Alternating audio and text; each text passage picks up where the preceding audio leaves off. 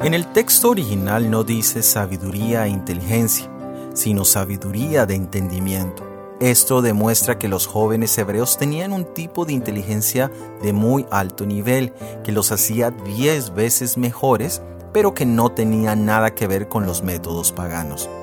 La palabra astrólogos es mejor traducida como encantador o exorcista, es decir, que hacían encantamientos y practicaban necromancia.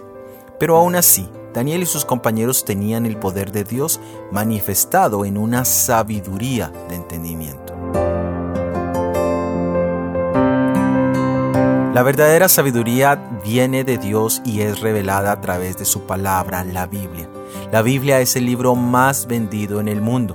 Se considera que para 1995 se habían vendido más de 5 mil millones de copias.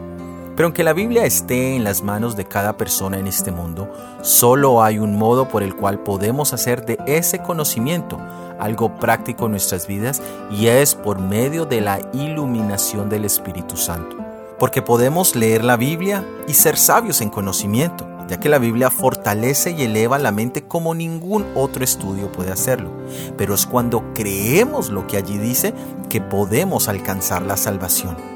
Pero solo si aplicamos ese conocimiento podremos llegar a ser santos.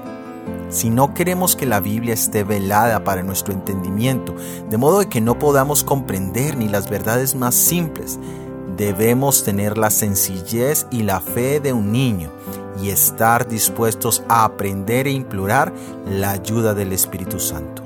Esto es lo que es sabiduría de entendimiento. Soy Óscar Oviedo y este es el devocional Daniel en 365 días.